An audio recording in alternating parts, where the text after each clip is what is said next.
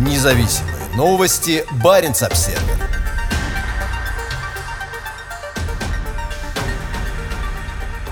На новых круизных судах есть вертолеты и подводные аппараты, но в самом популярном у туристов месте Арктики они под запретом. В сезоне 2022 года в Арктику придут экспедиционные суда совершенно нового уровня, на которых роскошь будет сочетаться с такими возможностями для туристов, которые раньше нельзя было даже представить. Круизные операторы, готовящиеся в 2022 году вернуться к экспедиционным круизам после пандемии, уже начали публиковать программы маршрутов, из которых видно, что некоторые новые суда предлагают приключения, которые всего несколько лет назад считались бы научной фантастикой. Например, у лайнера Scenic Eclipse запланирован 24-дневный круиз на Шпицберген из Амстердама. Термин «все включено» приобретает несколько новое значение. У 228 пассажиров будет уникальный выбор из 10 возможных вариантов питания на борту, а каждая из роскошных кают оборудована своим балконом и джакузи. При этом за пределами судна им будут предложены возможности, о которых раньше в арктическом туризме и не слышали. На судне есть шестиместный подводный аппарат, благодаря которому пассажиры смогут исследовать подводный мир Арктики. Разве не здорово было бы совершить вертикальное погружение вместе с белухами в одном из фьордов архипелага Шпицберген? Чье селфи получит множество лайков в Инстаграме или кто удивится удивит внуков отпускными фотографиями на рождественском ужине в пентхаусе на Манхэттене. Не любите подводный мир? Не переживайте, на Сцен Эклипс есть еще и вертолет. На нем можно будет полетать над ледниками и даже высадиться на лед или вершину горы.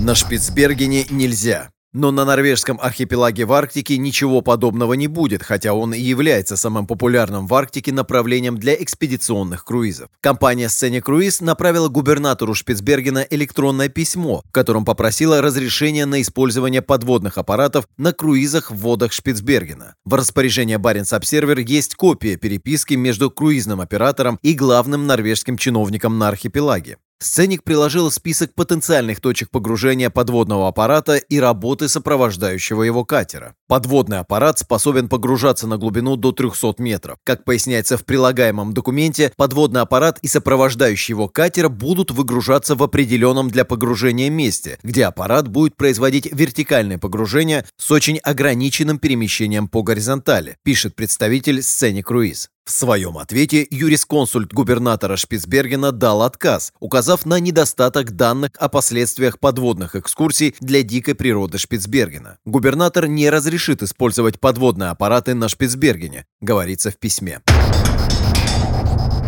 Вертолетные экскурсии. Еще одно новейшее роскошное судно, которое появится на Шпицбергене следующей весной, это ультрамарин компании Quark Expedition. На верхней палубе рассчитанного на 199 пассажиров судна с экипажем из 140 человек оборудована площадка для двух двухмоторных вертолетов. Однако использовать их на Шпицбергене нельзя. В территориальных водах или на суше архипелага запрещены экскурсионные полеты на летательных аппаратах, в том числе вертолетах, сказал губернатор Ларс Фауси Баренц Обсервер в телефонном интервью из Лонгера. Хотя «Ультрамарин» предлагает в своих рейсах экскурсионные полеты, в программах круизов по Шпицбергену на 2022 год их нет. Начиная с 3 мая судно совершит несколько рейсов из Лонгира. В конце июня «Ультрамарин» уйдет со Шпицбергена в Гренландию, а затем будет работать в северо-западном проходе в канадской Арктике.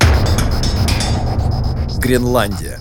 Правила для туристических полетов на вертолетах в Гренландии отличаются от норвежских. Quark Expedition называет ультрамарин полярным судном, которое изменит правила игры. Круизный оператор заявляет, что два двухмоторных вертолета могут доставить вас в районы, недоступные для других, подняться по прибрежным ледникам и ступить на обширное полярное плато Гренландского ледникового щита, слетать на вертолете к ледниковым озерам, расположенным в верхнем альпийском поясе. Отсутствие отдельных правил AECO. По словам исполнительного директора Ассоциации операторов арктических экспедиционных круизов Фрик Йоргенсен, хотя число судов с вертолетами все еще невелико, оно будет расти.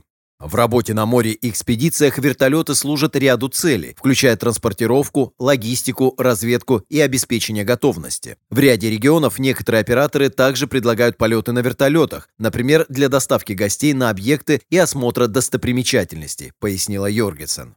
По ее словам, у ассоциации нет отдельных руководящих указаний по использованию вертолетов.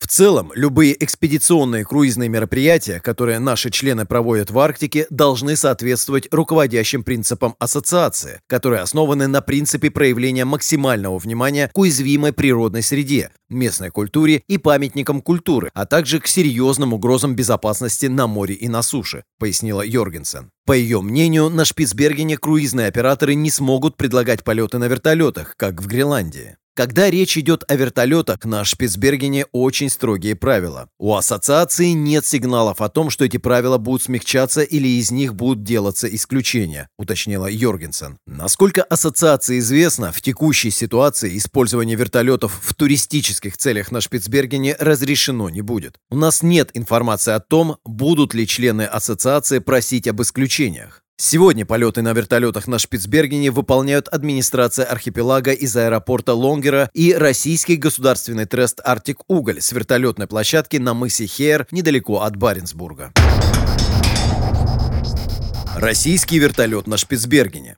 Поскольку на Шпицбергене действуют норвежские авиационные правила, российскому вертолету Ми-8 в основном разрешены полеты, связанные с добычей угля, например, для доставки работников из аэропорта Лонгера в Баренцбург. Но на фоне снижения важности угледобычи Арктик Уголь ищет возможности для диверсификации. В 2008 году компания заявила о желании получить общее разрешение на полеты туристов и ученых. По данным газеты Aftenposten, авиационные власти Норвегии отклонили заявку. Российская компания Компания обжаловала решение, утверждая, что оно не соответствует договору о Шпицбергене 1920 года, предоставляющему подписавшим его сторонам, среди которых есть и Россия, равные права на занятия морской, промышленной, горнодобывающей и торговой деятельностью при условии соблюдения правил законов. Министерство транспорта Норвегии отклонило апелляцию. Однако в последние годы было выдано несколько разрешений на перевозку вертолетами ученых для выполнения научных задач. В будущем перед норвежскими властями может стать сложная задача определить, где проходит грань между наукой и экспедиционным туризмом. В запросе на получение разрешения на использование подводного аппарата в водах Шпицбергена Сейн-Круиз пишет, если мы получим разрешение на работу на Шпицбергене, мы также готовы предоставить возможность проводить погружение на аппарате Scenic Neptune ученым. Независимые новости. Барин обседный.